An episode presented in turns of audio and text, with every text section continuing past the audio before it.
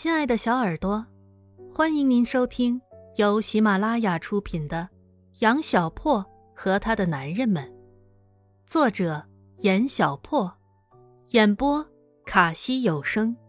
欢迎订阅。第一章第三节。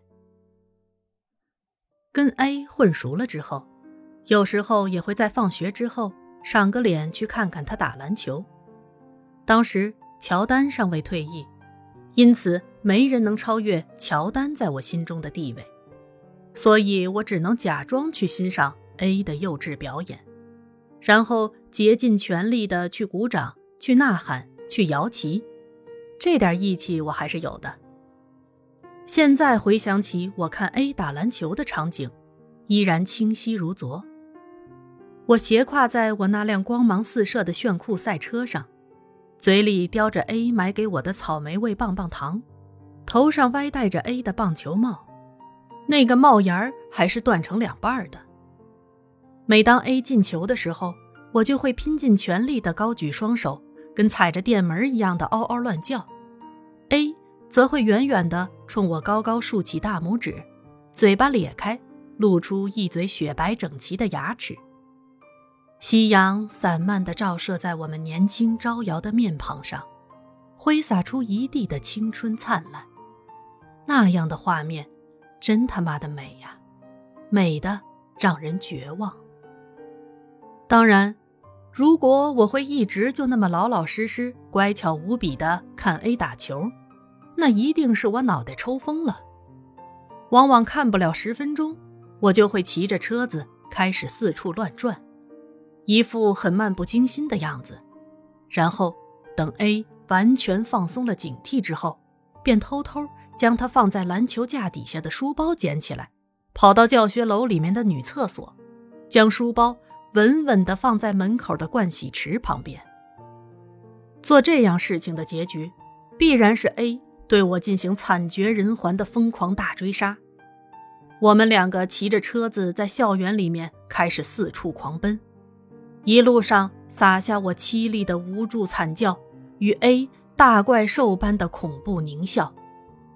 天生路痴的我在这一方面很不专业，每次逃难都会逃到死胡同，然后只能眼睁睁地缩在墙角，被 A 牢牢逮住，将他擦车子的脏到长毛的抹布毫不留情，如投篮一般砸在我一脸绝望的脸上。这样的情节基本每天都会上演，毫无变化，我们却乐此不疲。除了会打球、会吓唬人，A 还特别会打架，这一点是我帮 A 发现的。真不知道是应该表扬自己，还是反省自己。其实 A 擅长的方面有很多，记得曾经课堂上那个洋娃娃语文老师。煞有介事地问我们都有什么特长？A 自豪无比地说：“他腿特长。”差点让洋娃娃气得吃下整本语文书。说起 A 和别人打架的事情，责任主要在我。我们复读班的作息时间跟其他学校的时间不太一样，我们是周一休息，周六周日都上课。高老头的行为方式。就是如此卓尔不群。因为我们的复读班是建立在一个初中里面的，所以每当周日的时候，学校里就只有我们两个复读班的存在，整个校园安静平和，操场空无一人，我们想怎么跑就怎么跑。记得那个周日，云黑风大，对于炎炎夏日来说。的确是一个清凉舒心的好日子，因此下午放学之后，A 和班上的五个男生准备去操场上来一次久违了的三对三篮球赛。我有幸被邀请作为荣誉裁判前去维持赛场秩序。比赛刚开始不久，我们旁边的场地上就涌来了七八个光着膀子的大龄青年，一边打球。一边看着我们这边指指点点、嬉皮笑脸，看那样子一点都不像学生，跟社会上的小混混是一样一样一样的。场面气氛稍稍有点压抑，不过 A 他们还是继续着比赛。那帮混混也在旁边喧哗无比的打着球。猛然间，那帮混混的篮球在他们的混战中不偏不倚的狠狠砸在了我千年才出一颗的宝贝脑袋上。戴在我头上的那顶 A 的棒球帽也滚落到了地上。被砸得眼冒金星的我，本能地捡起了落在我脚边的篮球，然后舔着嘴角，直直地看着对面那帮看着我笑得东倒西歪的罪魁祸首们。本姑娘最大的优点就是出手出了名的快，完全不等 A 他们回过神来，我已经骑上车子，拿着篮球跑到了那帮混混中间，冲着那个笑得最厉害。简直跟快要死了一样的小混混，死命的将篮球朝着他的脑袋就砸了下去，然后无比冷静的看着捂住脑袋怪叫的家伙，很清晰的说了一句：“我操你大爷！”然后我转身回到了自己的场地，身后甩下一堆惊愕无比的怪脸。哦，在这儿。有必要介绍一下我之前念的初中。我们那个初中全是文明，只是文明的不是升学率，而是打架率。至于为什么我这样一个优等生会念了这样一所初中，又要解释一下我为什么来这个城市。我的天，讲个故事需要这么麻烦吗？我老爸老妈都是援藏干部，对此。我也感到无比的光荣与自豪。作为他们的孩子，我也有幸在拉萨那个鬼地方从三岁待到了十一岁。我老爸老妈繁花似锦的青春与我天真绚烂的童年，就这么不容选择的奉献给了那里。不过，拉萨的秋天很美丽，有着最纯粹、最湛蓝的天空，所以我爱西藏。就这样。可惜，就在我越来越爱上拉萨的时候，突然有一天，老妈跟我说我们要回内地了。于是，我就又无从选择的，跟一个旅行包一样，被他们提着带到了我后来念初中的那个城市。人似乎总是这样，经常在没得选择的情况下，离开这个地方，奔向那个地方。哪怕已经跟原来的地方结下了深厚无比的感情，所谓的原因往往只有两个字：无比美好的前途。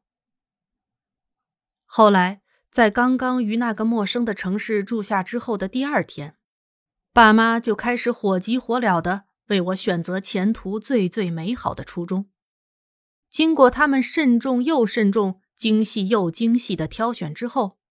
我就进了那所闻名全市的初中，宛如进了黑店一般。事后面对我的质问，爸妈在想了良久之后，义正言辞的给出的解释是：那所初中的名字好听，骄子初中，预示着我早晚成为天之骄子。于是，我便无话可说了。有这么有才华的老爸老妈。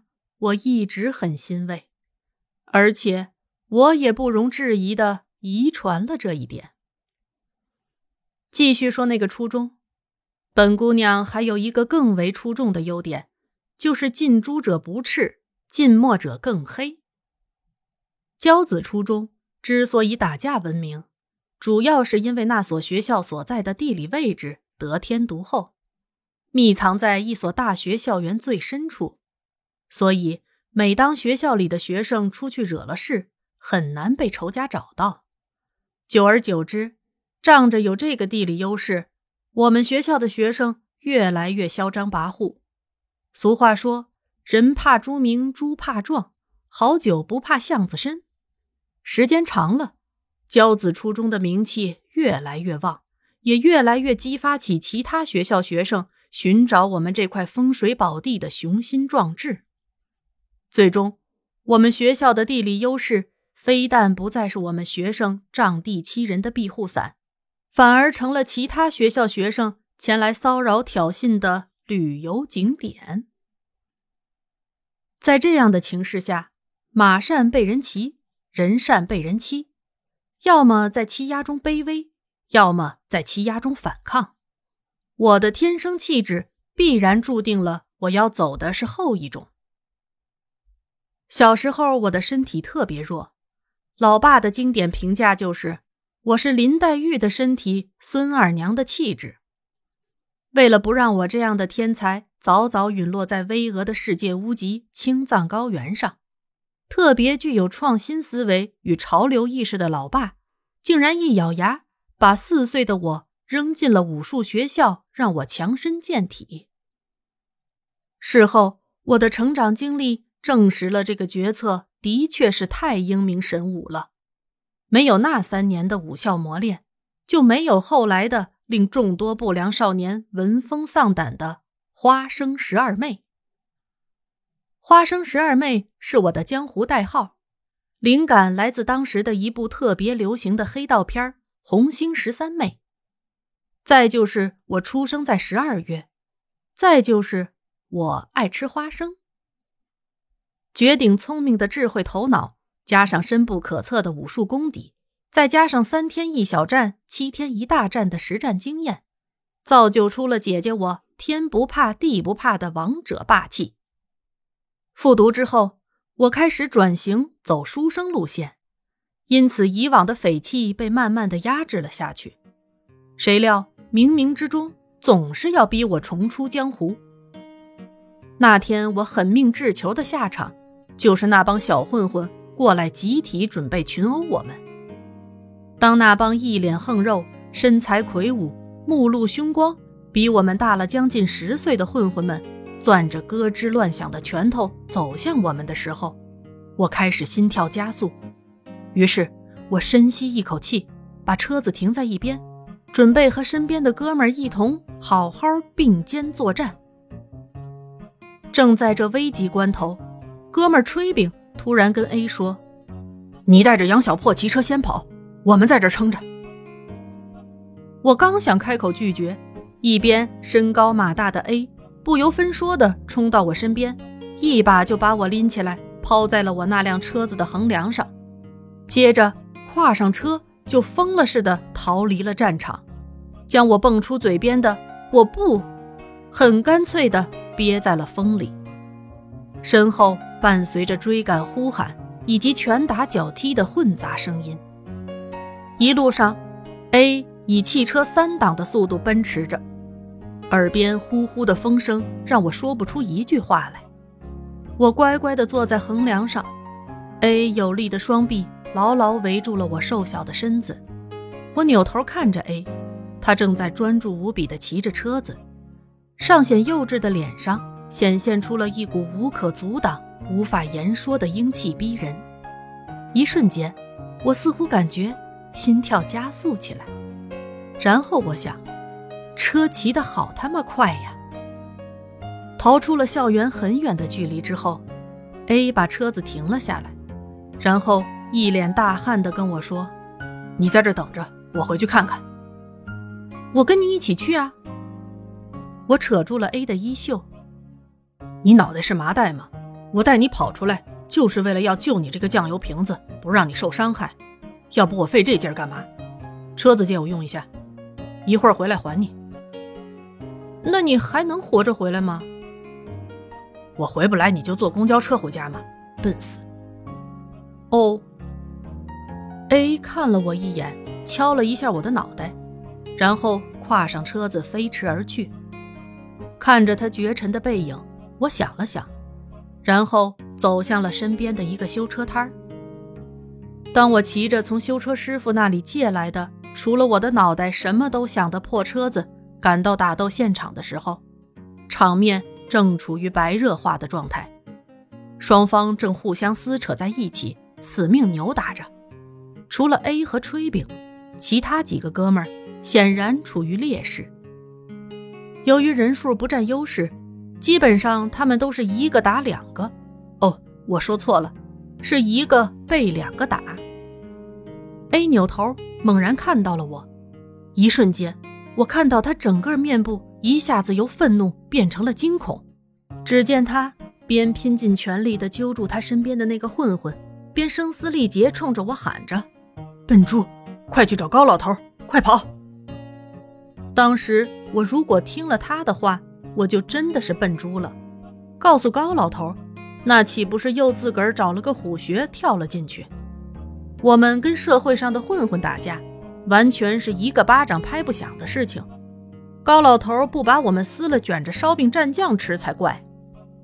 我把车子扔在了一边，按了按帽子，朝着向我走过来的一个混混的当下就是一脚。好家伙，真是帅得冒了泡了！那一刻，我完全忘记了我是个女的。电视上的打斗情节，一般都是在双方激战到有一方，而且一般百分之一百八是正义的那一方，眼看就要完全落败的时候，突然自天而降。一个驾着七彩云彩的救世英雄闪亮出场，从而一挽狂澜，扭转整个败局，最终邪不胜正，皆大欢喜。毫无疑问，我就是那个救世英雄。只可惜我不是驾着七彩云，而是骑着辆垃圾破车，并且还是辆我用书包抵押换来的破车。至今我还清晰地记得。这场战争的最后，那帮混混互相搀扶着抱头鼠窜，然后我的那帮哥们儿看着跑远的混混，又缓缓扭头看向正准备扶起地上的那辆破车的满脸满手都是油污的我，目光专注而又肃穆。一时间，略微有点小尴尬的我愣了愣，然后搓着手弱弱地说了句。那个还要找高老头吗？那帮可爱的男孩子们继续保持着对我的注目礼，最后不约而同齐刷刷地冲我竖起了大拇指。空旷的校园中，我们的笑声显得格外的纯粹，像极了拉萨那片湛蓝的天空。本集播讲完毕喽。感谢您的收听。